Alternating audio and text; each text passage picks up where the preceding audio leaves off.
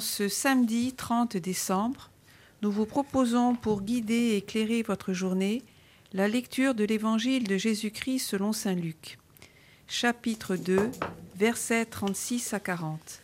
Cette lecture sera suivie de la méditation du Père Frédéric Constant qui nous a accompagnés tout au long de cette semaine.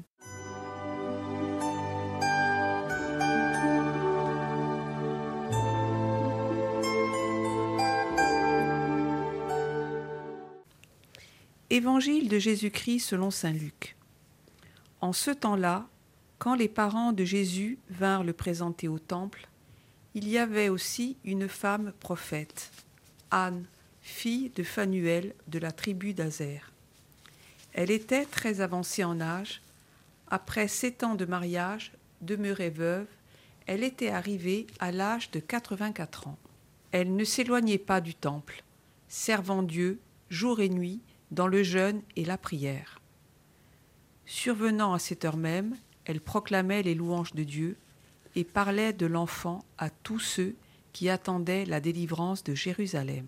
Lorsqu'ils eurent achevé tout ce que prescrivait la loi du Seigneur, ils retournèrent en Galilée dans leur ville de Nazareth. L'enfant, lui, grandissait et se fortifiait, rempli de sagesse, et la grâce de Dieu était sur lui.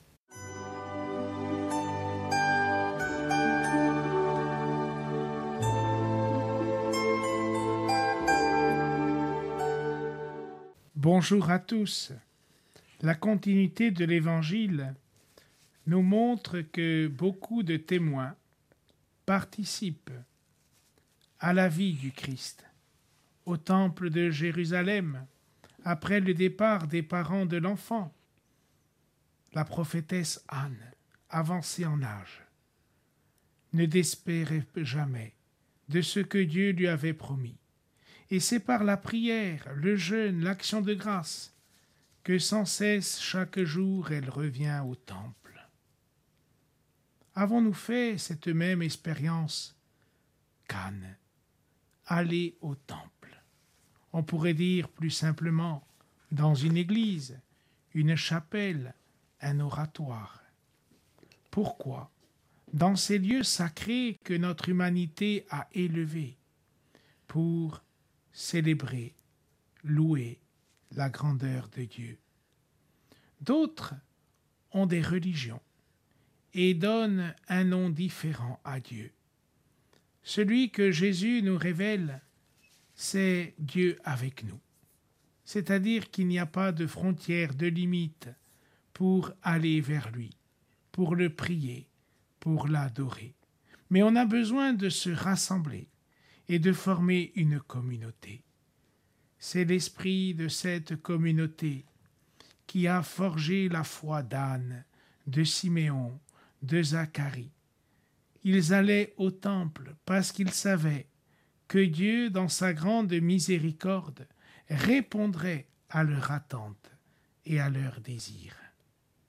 Prions aujourd'hui pour tous ceux et celles qui attendent beaucoup de Dieu qu'ils puissent recevoir une réponse, un apaisement, recevoir le signe de cet enfant qui vient en ce monde pour nous montrer le chemin de la vie éternelle. Le temple de Jérusalem aujourd'hui n'existe plus, mais à travers le monde, il y a un, un unique temple, c'est notre corps, le temple de l'Esprit là où Dieu a marqué du sceau de la promesse qu'il serait fidèle à chacune et chacun de nous si nous rendons nos vies disponibles à sa grâce.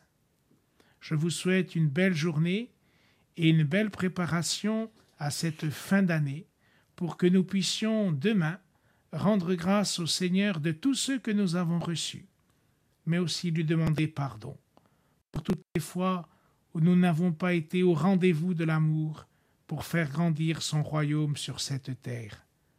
Pace e salute in grazie di a.